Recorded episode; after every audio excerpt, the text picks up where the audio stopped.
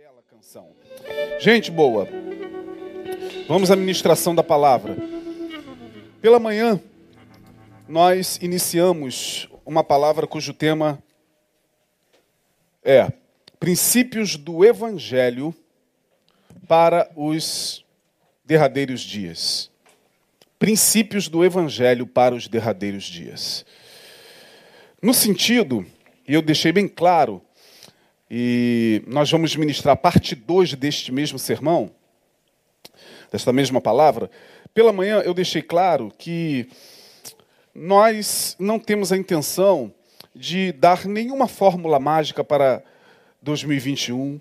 Não temos a intenção de, de mostrar a você os passos, sejam 1, 2, 7, 14 ou 21, para o sucesso em 2021. Esta não é a nossa intenção, esta não é a nossa missão. Pelo menos a nossa como pastor, a minha como pastor e a nossa como pastor, não é chegar aqui e dar uma de coaching gospel para você. A gente sabe que muita gente gosta disso. A gente sabe que as pessoas, né, o psiquismo das pessoas busca né, isso aí o tempo todo e os coachings gospel estão por aí né, fazendo o seu trabalho, nada contra, não estou aqui com uma palavra é, de crítica, só estou dizendo que a nossa missão, e esta palavra especificamente, quando eu coloco princípios do Evangelho para os derradeiros dias, é porque eu entendo que a partir do Evangelho de Jesus Cristo, este que nos regenerou, este que, através da sua obra salvífica na cruz, fez com que a nossa compreensão se abrisse para um novo entendimento a partir dos seus passos, a partir daquilo que ele nos deixou como princípios no Evangelho, é, torna-nos suficiente, suficiente para vivermos as nossas vidas tentando errar menos. Foi o que eu falei na parte da manhã. Nossa intenção não é acertar mais, a nossa intenção é errar menos. Porque errar, a gente vai errar. Não tem como. Então, a minha palavra não seria é, no sentido de fazer com que você seja alguém que vai acertar em 2021. Alguém que vai subir no pódio e vai levantar a taça como vencedor. Não. Os pódios verdadeiros, eles não estão fora. Eles estão dentro. O Evangelho nos faz vencedores para que nós, ao olharmos para si, entendamos que de que adianta o homem ganhar o mundo todo e perder a sua alma? De que adianta eu levantar troféus no, nos pódios externos da vida se eu estou me perdendo? De que adianta eu, eu querer conquistar? Porque a palavra em voga é conquistar, né? A palavra em voga é chegar lá, é conquistar. Em 2021 você vai conquistar. Em 2021 você vai chegar lá. Em 2021 você, vai subir no pódio. Em 2021 Deus vai te dar é, dupla honra. Vai te dar dupla honra. Mas como você interpreta isso?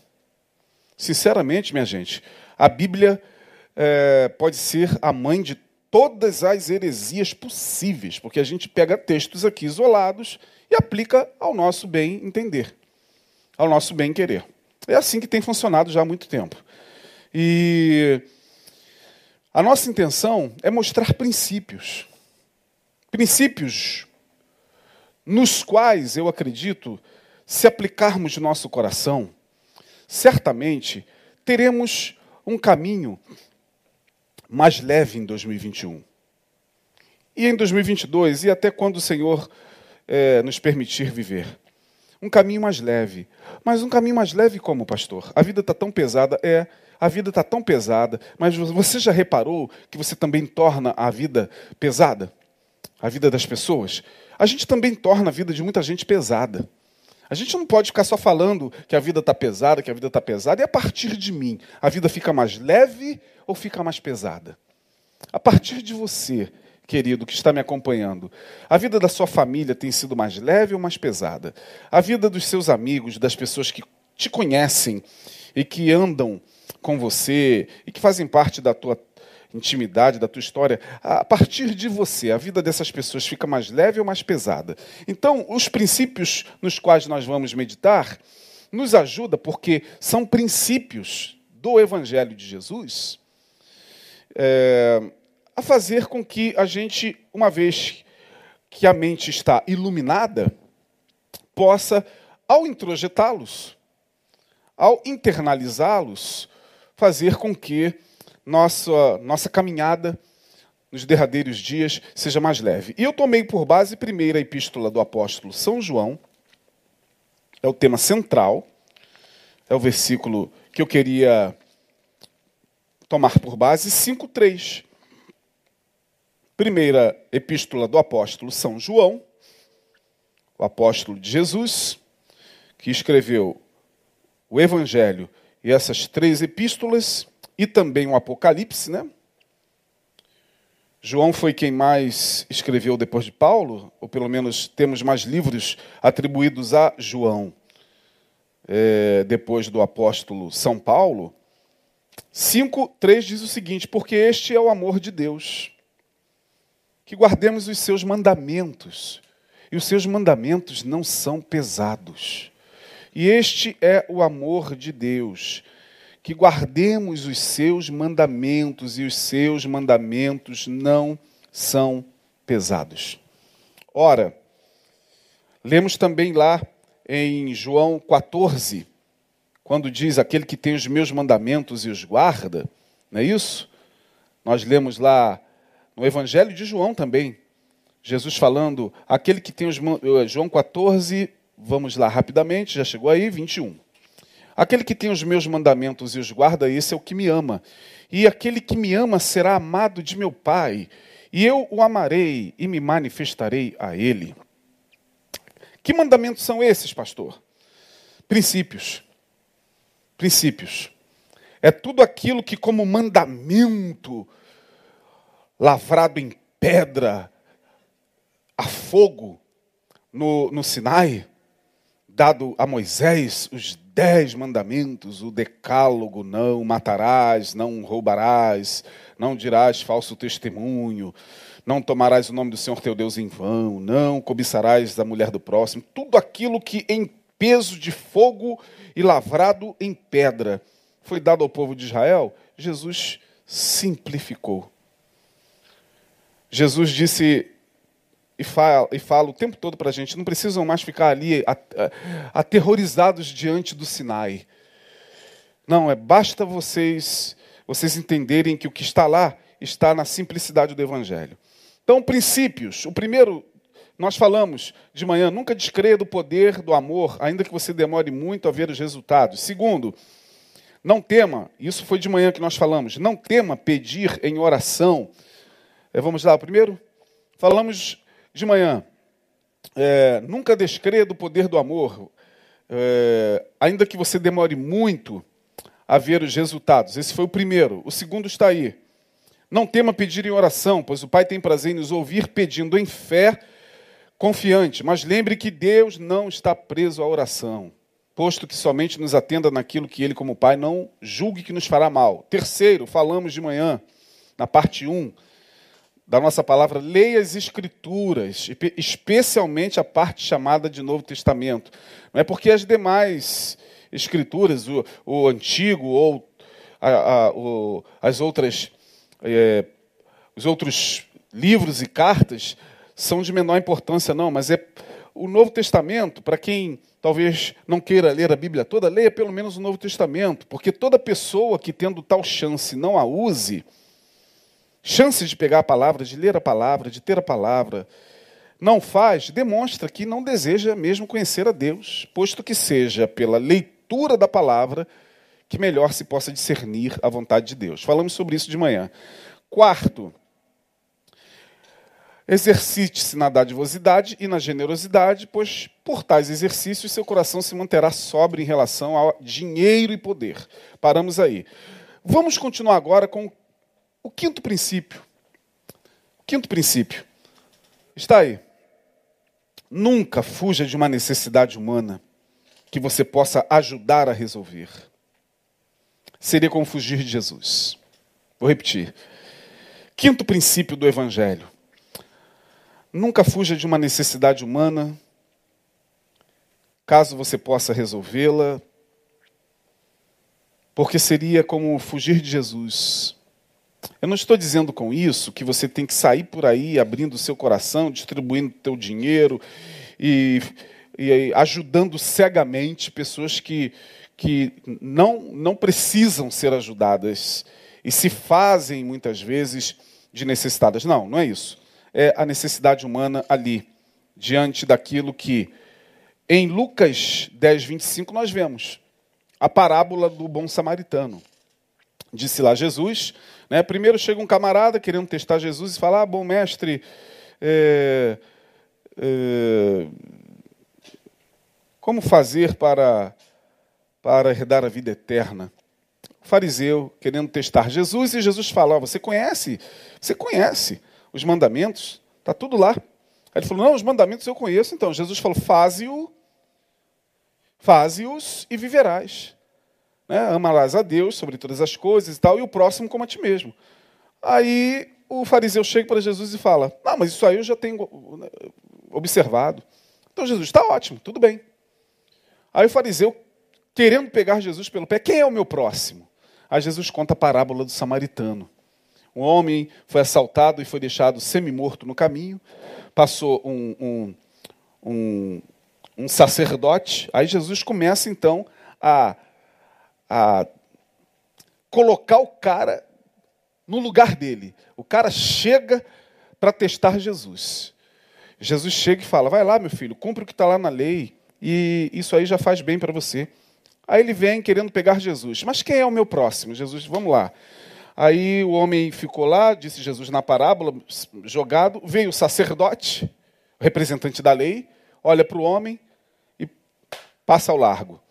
Veio o levita, né, o, o, o representante da tribo escolhida por Deus para ministrar nos cultos rituais judaicos, uh, o levita, que cuidava de toda a parte cultica do, do, do templo e do culto sacerdotal judaico, primeiro passa o sacerdote, depois o levita vai atrás, olha o rapaz e passa ao largo. Aí Jesus fala: passa um samaritano. Ora, os samaritanos eram odiados pelos judeus. Jesus é fantástico. E diz: o samaritano olha o rapaz, pega o rapaz, leva para uma estalagem, chega lá, pede para que o rapaz seja cuidado, deixa um dinheiro lá com o cara, ainda diz: quando eu voltar, o que sobrou, eu pago o restante. Jesus fala assim: então esse é teu próximo. Aí ele acaba com o fariseu. Sabe por quê? Porque isso tem a ver com esse princípio de, de bondade humana, de não fingir, não fingir que tem alguém ali precisando da gente, não fechar os olhos. E nós muitas vezes agimos como o sacerdote e o levita, sim, todos nós, com pressa para chegar onde a gente quer chegar, é, tentando se convencer de que a gente não tem condições de ajudar, quando a gente sabe que tem, então a gente é confrontado com, com esse princípio, porque Jesus está dizendo: olha, não adianta não, pastor, você ficar vomitando santidade. Não adianta não, pastor, músico, levita, gospel, crente, você ficar o ano todo verborragizando santidade, louvor, adoração, aleluia, glória a Deus, que é Deus, Deus, Deus, Deus, e o seu próximo lá diante de você e você não fazendo nada. Porque se passar alguém ali e estender a mão àquele próximo, seja esse um transexual, seja esse um homossexual, seja esse alguém que professa uma religião diferente da sua, uma religião, sei lá, de matriz africana, ele será o bom samaritano. É isso que Jesus está falando. Aí dói na alma dos religiosos, dói na alma. Porque a gente só sabe acusar o pecado das pessoas, a condição sexual delas. A gente passa o tempo todo, o ano todo, dizendo que um monte de gente que não é como a gente, que não tem a sexualidade igual a nossa, que não faz o que a gente faz, que não come o que a gente come, que não bebe o que a gente bebe, que não dança como a gente dança, que não, não, não, não, que não se veste como a gente se veste. A gente passa o ano todo jogando essas pessoas no inferno. E muitas dessas pessoas estão lá estendendo a mão aos, aos feridos e cuidando deles e ministrando sobre eles e por vezes gastando dinheiro com eles e acolhendo-os. Então, minha gente boa, é, por mais que isso seja confrontativo, é bom a gente começar a pensar sobre isso. E em Mateus 25, para acelerar, esse quinto princípio, em Mateus 25, você já conhece. Né? Lá no finalzinho do sermão profético, quando Jesus começa em Mateus 24 a falar sobre o que aconteceria nos últimos tempos, sinais da sua vinda, é, sinais nos céus, na terra, Jesus já falando sobre isso. E a partir do verso 31 do capítulo 25, no final, está claro, mais claro do que essa água aqui minha gente boa.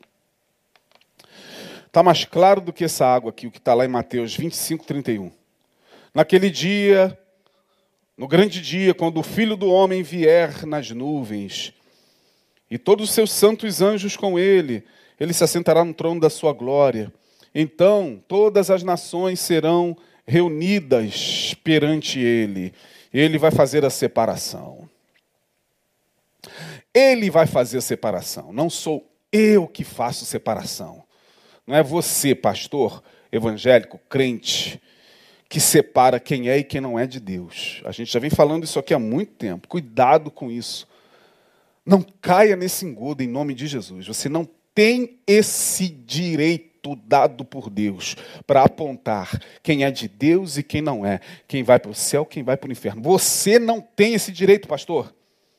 Se você é pastor, colega meu de vocação, me desculpe, eu estou falando aqui para você entender, querido. Você não tem esse direito.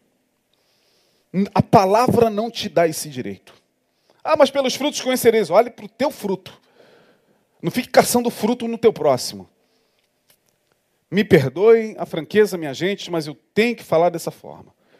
Porque a igreja evangélica e pastores e sacerdotes e sei lá quem seja mais, padre, sacerdote, pastor, é, se acha no direito de separar bodes e ovelhas, inclusive dentro das suas igrejas. Que seja considerado anátema isso, em nome de Jesus. E aí, é Jesus quem separa. Vai botar os bodes à sua, à sua esquerda e os, as ovelhas à sua direita. Pronto. Botou os bodes à sua esquerda e as ovelhas à sua direita, vem o Senhor e diz assim para as ovelhas: Entrem, benditos de meu Pai, possuam por herança o reino que vos está preparado desde a fundação do mundo. Por quê? Porque tive fome e me destes de comer. Olha aí, querido, está claro como a água, a palavra aí. Olha os critérios para se entrar no gozo de Deus, no reino do Cristo, no reino de amor. Porque tive fome e me deste de comer Tive sede e deste-me de beber. Era forasteiro e recolheste-me. 36. Estava nu e vestiste-me. Eu estava enfermo e vocês me visitaram. Eu estava preso e vocês foram me ver. 37. E aí eles vão perguntar: Senhor, quando é que nós fizemos tudo isso a você? Te damos de comer, de beber, de, de vestir. Aí olha o que, Jesus diz.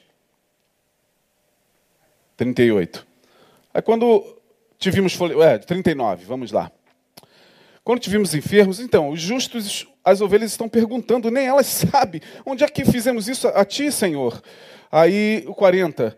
É, e o rei Jesus responderá: Quando vocês fizeram a tantas pessoas, a tantos irmãos meus, pequeninos lá na terra. Da mesma maneira, não precisa adiantar, não, para a gente correr. Os bodes, Jesus vai falar: apartai-vos de mim, eu, para, o, para o fogo eterno. Entenda fogo eterno como você quiser aí, irmão. Não vou entrar nesse mérito de inferno, não. Apartai-vos de mim. Mas por quê? Jesus vai falar da mesma maneira, porque eu tive fome e vocês não me deram de comer. Eu tive sede, você. A mesma coisa. Está claro como a água. O critério está aí, querido. Ninguém vai mudar o que está aí.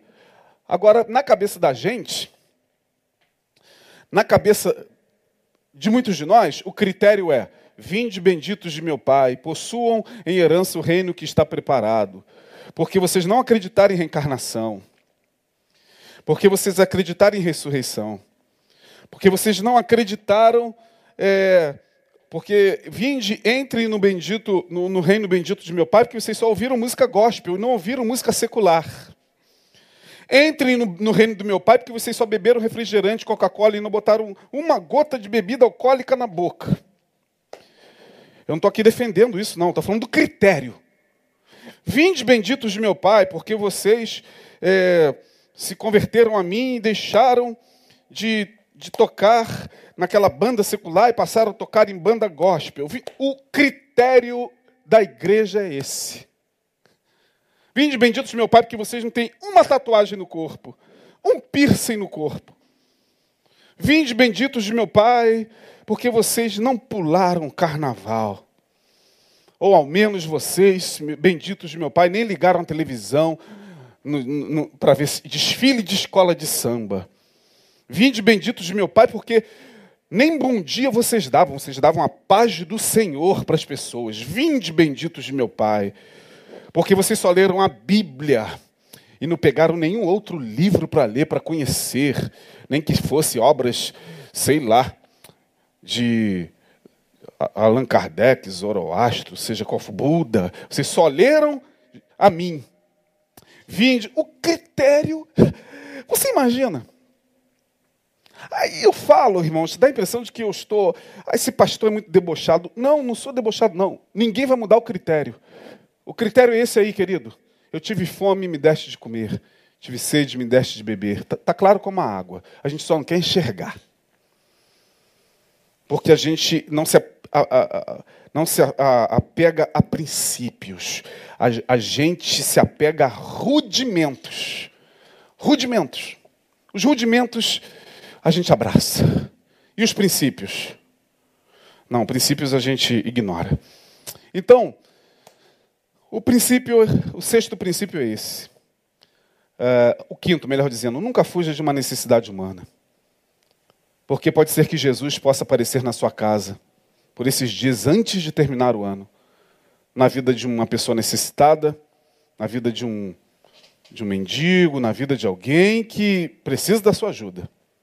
Sexto princípio.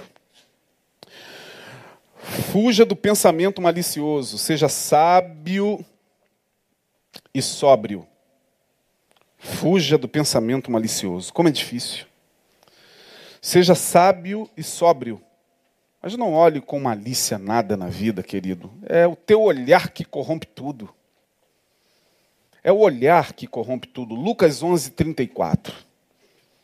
Lucas capítulo 11, versículo 34.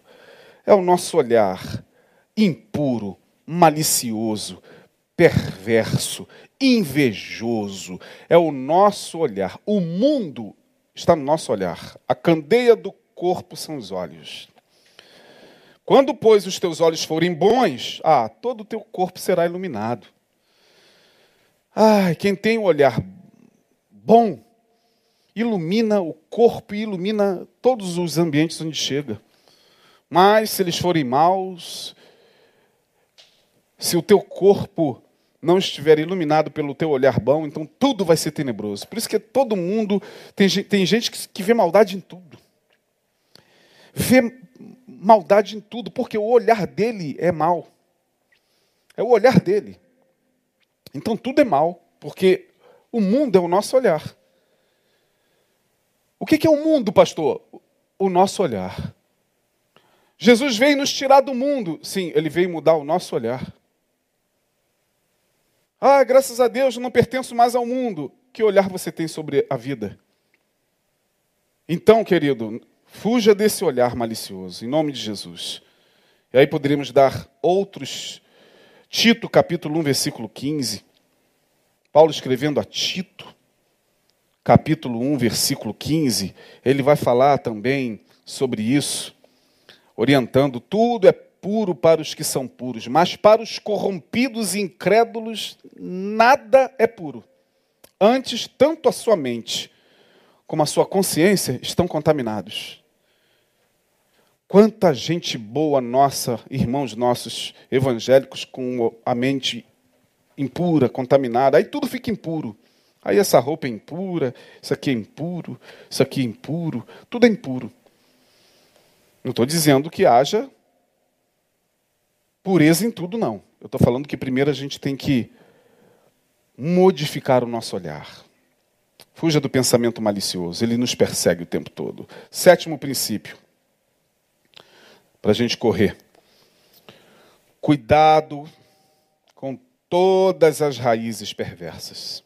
Sim, cuide de seu coração, para que nele não cresçam as raízes da inveja. Está atrelado ao sexto princípio, da amargura, da arrogância, da auto-vitimização o tempo todo. Pois essas são as piores raízes a serem deixadas vivas no chão do ser. Cuide do coração, irmão. A terra que ninguém pisa e só Deus conhece é o coração. É, é o coração. Provérbios 4,12. Sobre tudo que se deve guardar, guarde o seu coração, porque dele procedem as saídas da vida também, tanto quanto as saídas da morte. Cuide do seu coração. Cuidado com aquela raiz de amargura, cuidado com aquele sentimentozinho que você acha banal, Cuidado com aquilo que se instala lá e você acha normal cultivar. Arrogância, inveja, auto-vitimização. É, e que vai brotando, brotando, brotando, brotando. O ano vai passando e vai brotando. Aí você chega no final do ano, olha para o seu coração, ele está, como diz Hebreus capítulo 12, verso 15, te privando da graça. Quanta gente privada da graça de Deus. Privar da graça não significa a graça deixou de existir sobre a sua vida, não. Não, você é filho da graça, mas a amargura, a raiz de amargura, é, faz com que isso aí, que o autor da epístola, epístola aos Hebreus está dizendo, tendo cuidado de que ninguém se prive da graça de Deus, e de que nenhuma raiz de amargura brotou tentando vos perturbe, e por ela muitos se contaminem. Minha gente boa, cuidado com as sementes que são plantadas no seu coração, cuidado com as palavras que vocês podem utilizar como semente no coração dos filhos, no coração de amigos, no coração de marido, esposa, de irmãos. Cuidado, palavras são sementes. E há corações férteis para sementes ruins. Férteis, férteis, férteis. Muito férteis. Então a gente tem que tomar cuidado com, com as sementes que o nosso coração vem cultivando. Esse é o sétimo princípio. Cuidado com as raízes ruins, perversas. Arranca logo. Peça a Deus para tirar. Trabalhe isso. Se não está conseguindo trabalhar, vá buscar uma ajuda profissional, irmão. Vá buscar um profissional para te ajudar a trabalhar isso, a enxergar isso. A enxergar, a fazer você chamar pelo nome o que você não chama pelo nome. Ontem eu estava assistindo um, um documentário sobre Renato Russo, eu, meu filho. Fiquei impressionado. Renato Russo, antes de formar o Legião Urbana, ele participou de um, de um, de um grupo que eu esqueci agora o nome. É, esqueci o nome. Minha mente está meio cansada. Mas desse grupo participaram o Dinho Ouro Preto, que fundou o Capital. Aliás, o Capital inicial era esse grupo, antigamente. Depois, o Renato Russo saiu e deixou a galera, né? Aborto elétrico. Aborto elétrico. E eu me lembro uma vez que o, que o eu não sei se foi o Dinho ou se foi o Cazuza dando uma entrevista falando que quando ouviu Renato e suas canções, falou assim, cara, eu fui, eu fui tomado por uma inveja. E essa inveja que eu tive do Renato, claro, não é a inveja destrutiva, mas ele teve coragem de falar inveja. Ele falou, me fez fazer alguma coisa assim para ficar parecido com o Renato Russo quando ele fez Brasil, nem foi o Cazuza, foi o Cazuza. Aí quando o Cazuza fez Brasil, mostra a tua cara e tal. Aí ele falou, cara, eu acho que eu fiz alguma coisa igual o Renato. É, o que eu achei bacana ali? Eu falei com meu filho, cara, como tem gente que tem dificuldade de olhar para o coração e falar, é, é inveja mesmo. É inveja. Tem gente que admite ódio. Ah, eu odiei muito pastor esse ano, mas o Senhor limpou meu coração. Pastor, eu odiei fulano, eu odiei fulano. Mas aquelas coisas mais profundas, inveja. Não, Deus me livre, sangue de Jesus tem poder. Ah, irmão, cuidado, não se engane. Chame o pecado pelo nome. Para de querer enganar a sua mente. Nome de Jesus, irmão. Deus não é nenhum, nenhum idiota. Ele sabe o que está no coração. Oitavo princípio. Vamos para o oitavo princípio do Evangelho para os derradeiros dias. Nunca se sinta importante no sentido de se achar melhor do que os outros. Importante você deve se sentir. É bom, às vezes, a gente se sentir importante, né? É, é, é bacana para a autoestima.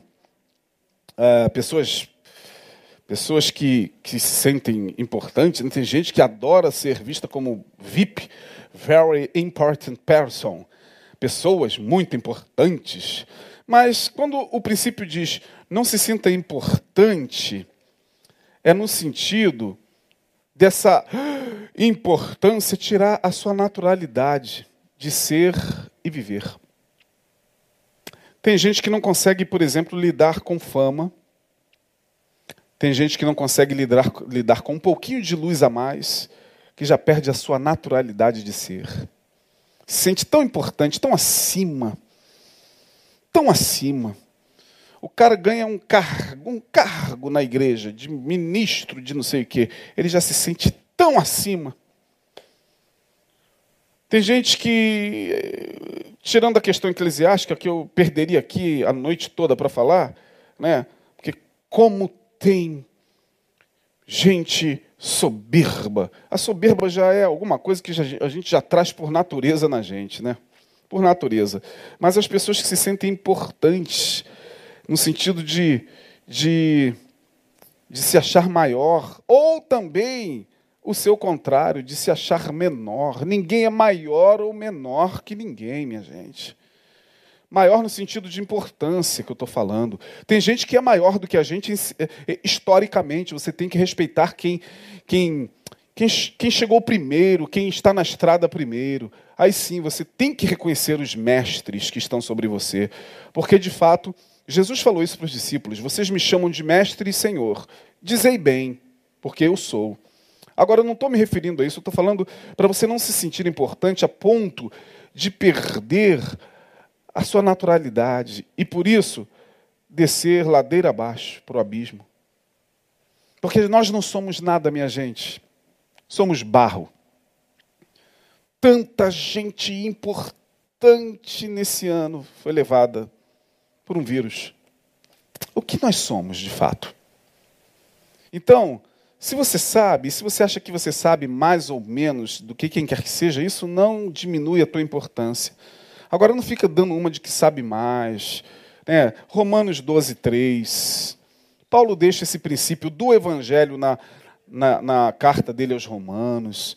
Saiba de acordo, cada um de acordo com a medida da fé com a medida da fé, irmão. Se sabe, sabe. Se não sabe, diz que não sabe, pelo amor de Deus. Para com esse negócio de falar coisas que você não sabe. Porque pela graça que me foi dada, digo a cada um dentre vós que não tenha de si mesmo mais alto conceito do que convém. Mas que pense de si sobriamente, conforme a medida da fé que Deus repartiu a cada um. Olha o que, que Paulo está dizendo, que maravilha de versículo. Se você não entender isso, se eu, Isaías Marcelo, não conseguir entender isso aí, gente do céu, pela graça que me foi dada, digo a cada um dentre vós que não tenha de si mesmo mais alto conceito do que convém. Oh, eu sou um very important person, uma pessoa VIP. Mas que pense de si sobriamente conforme a medida da fé que Deus repartiu a cada um. Ou seja, saiba quem você é em Deus de fato.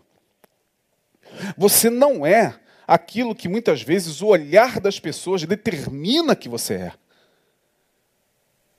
Você não pode viver a sua vida em torno daquilo que as pessoas falam de você, porque hoje elas falam bem, irmão.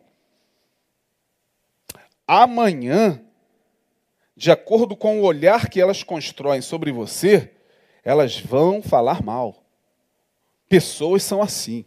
Elas consomem imagem. Nossa imagem. Elas não sabem de fato quem nós somos. Elas consomem a imagem das redes sociais. Eu não estou dizendo que é ruim, tem muita gente boa falando muita coisa boa sobre você, sobre mim, sobre todo mundo nas redes sociais. Não estou dizendo que todos eles são falsos, não. Mas não fique preso ao que você está lendo ali. Oh, pastor Isaías, o senhor é uma bênção. Dizei bem, porque eu sou. Eu não vou ficar também, ô oh, irmão, que isso, que isso. Eu sei que eu sou uma bênção na vida de muita gente. Eu sei que sou. Vou repetir. Eu sei que sou.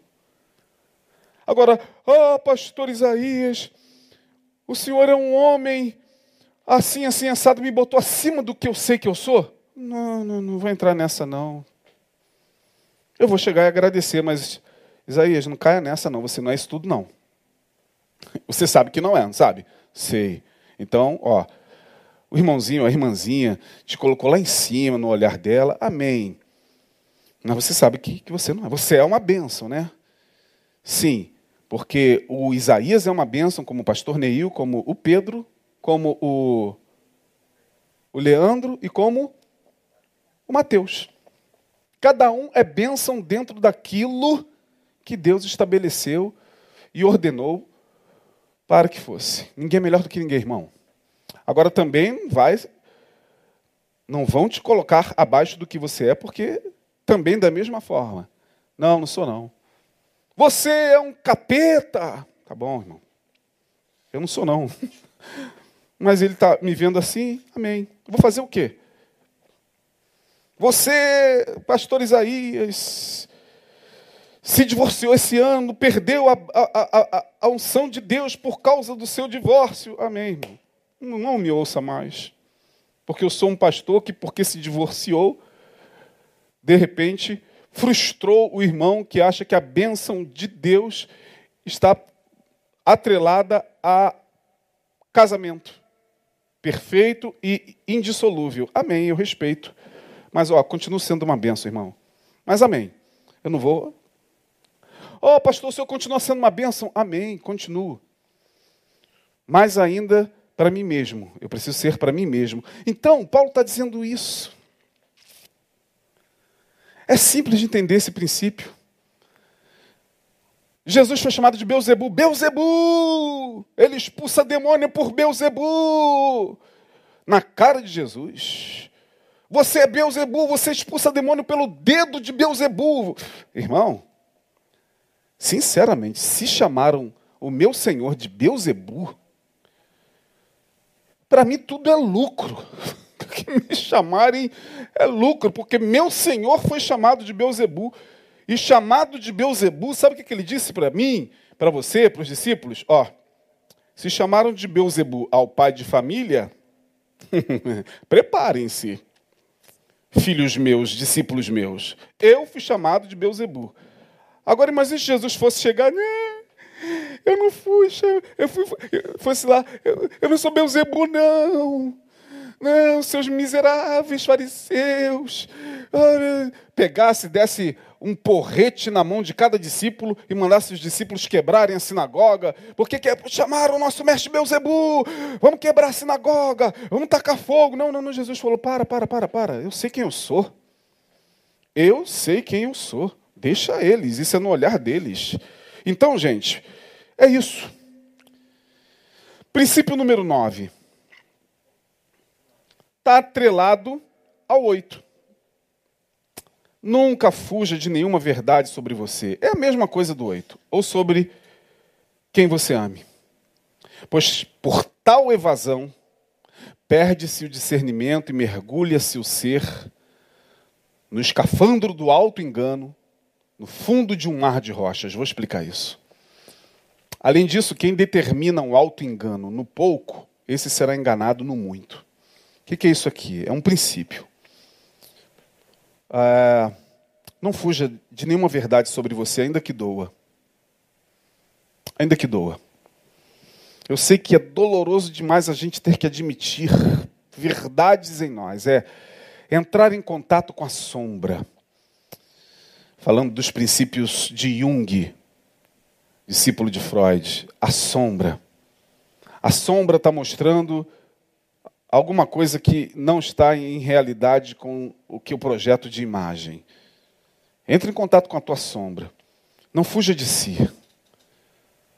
Mesmo que seja doloroso, admita. Traga para a luz, admita. E pare de ficar o tempo todo projetando você mesmo nos outros.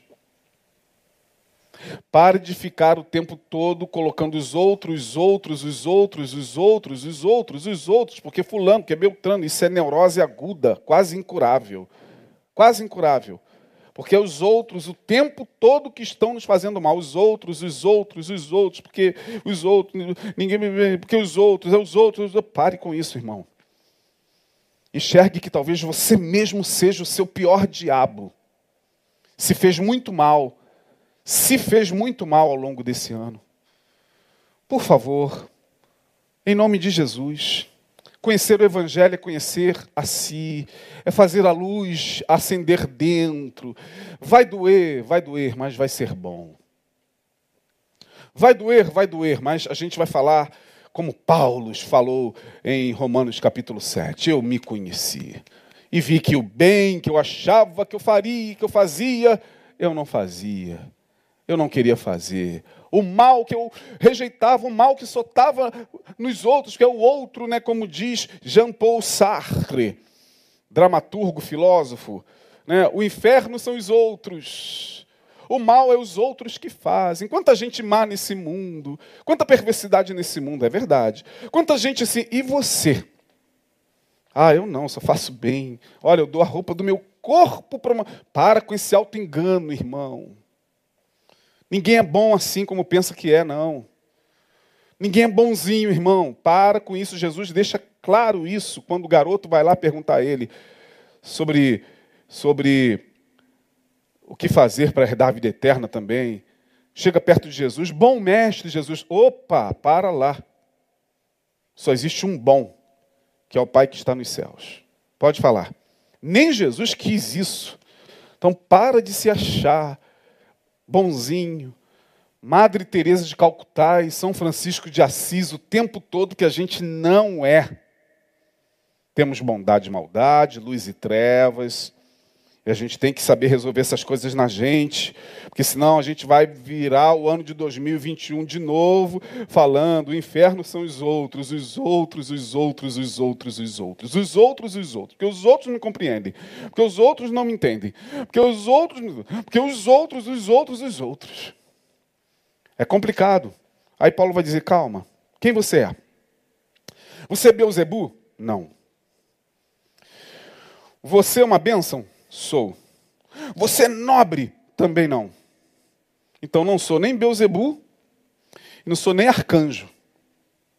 Eu sou apenas Isaías Marcelo, um ser humano que caminha com erros e acertos, com falhas e com, com as, falhas e acertos, com bondade e maldade, com luz e trevas.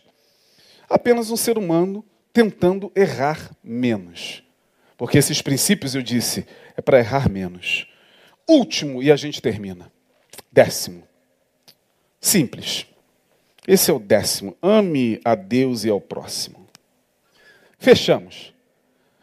Ame a Deus e ao próximo. E não existirá lugar para ídolos em seu coração. Mateus 22, de 37 a 39. E aqui eu termino minha palavra, princípios do Evangelho para os derradeiros dias. Para a gente deixar a vida mais leve um pouquinho, deixar a vida dos outros mais leve, ser menos pesado, ser menos chato, ser um crente mais leve, menos chato Ser um crente que brilhe a luz de Jesus por onde passar com quem quer que seja, que saiba sentar com quem quer que seja, saiba bater papo com quem quer que seja, sem ser chato de galocha. Em nome de Jesus Porque Jesus foi assim. Jesus transitava em todos os lugares sem se corromper, sem se perder. Como é difícil, meu Deus. Mas é um esforço que a gente tem que fazer. Ame a Deus e ao próximo. É o décimo princípio. E não haverá lugares no seu coração. E aí o texto está aí, Mateus 22, de 37 a 39. Pessoal. E aqui a gente termina a nossa palavra. Princípios do Evangelho para os derradeiros dias. Se vocês entenderam, amém. Se não entenderam, foi o que eu melhor pude transmitir a vós. Vá lá no culto da manhã e veja lá os primeiros princípios ali conversados e agora os, os últimos. E que Deus nos abençoe nesses dias que virão. Precisamos muito do Evangelho de Jesus. Precisamos muito, muito, muito dessa consciência, minha gente boa, porque se for só religião, só liturgia, só teologia, só blá blá blá, só bibliolatria, né? Bibliolatria. Se for só isso, não vai dar para resistir, não. Mas com Jesus chegaremos lá. Que Deus nos abençoe. Não lemos o texto de Mateus 22, de 37 a 39. Eu gostaria de encerrar com ele. Ame a Deus e ao próximo. Respondeu-lhe Jesus: está aí. Amarás ao Senhor teu Deus de todo teu coração, de toda a tua alma, de todo o teu entendimento. Pode ir lá para o 38. Este é o grande primeiro mandamento. Amém, irmão? Deu para entender, né? A Deus de todo o coração. Todo... E o segundo mandamento, semelhante a este: amarás ao teu próximo como a ti mesmo. Ou seja, Jesus está falando, este é igual a este. Amar a Deus e ao, semelhante, ao próximo, são dois mandamentos que se assemelham. Um não está é, equivalentemente em diferença com o outro. Por quê? Porque João vai dizer: aquele que diz que ama a Deus e não ama seu irmão está em trevas. Que a luz de Deus brilhe nesse próximo ano, nesse finalzinho de ano de 2020 a Todos nós é o que eu desejo no nome de Jesus. 31, culto da vitória com o nosso pastor. Vamos orar. Obrigado, Jesus. Tua palavra é maravilhosa. Teus princípios são maravilhosos. São dez mandamentos resumidos, leves, que o Senhor trouxe do Sinai resumiu apenas nisso que nós lemos agora amando a Ti e amando ao próximo, e a nós mesmos, é possível que a gente cumpra toda a lei, como Tu mesmo falastes. Obrigado. Obrigado pelo Teu Evangelho. Não podemos viver sem ele. Obrigado pela Tua palavra. Não podemos viver sem ela. Obrigado, Senhor, por aquilo que tens gerado de consciência neste lugar. Que nos derradeiros anos nós possamos manter em nossos corações acesa a chama que arde da tua palavra e dessa consciência que não pode, de forma alguma, ser perdida. Ajuda-nos a manter viva a tua palavra em nossas almas, muito mais do que na boca, nas atitudes e na vida. No nome de Jesus. Deus abençoe e um próspero ano novo, um feliz ano novo a todos. Um feliz 2021 com Jesus.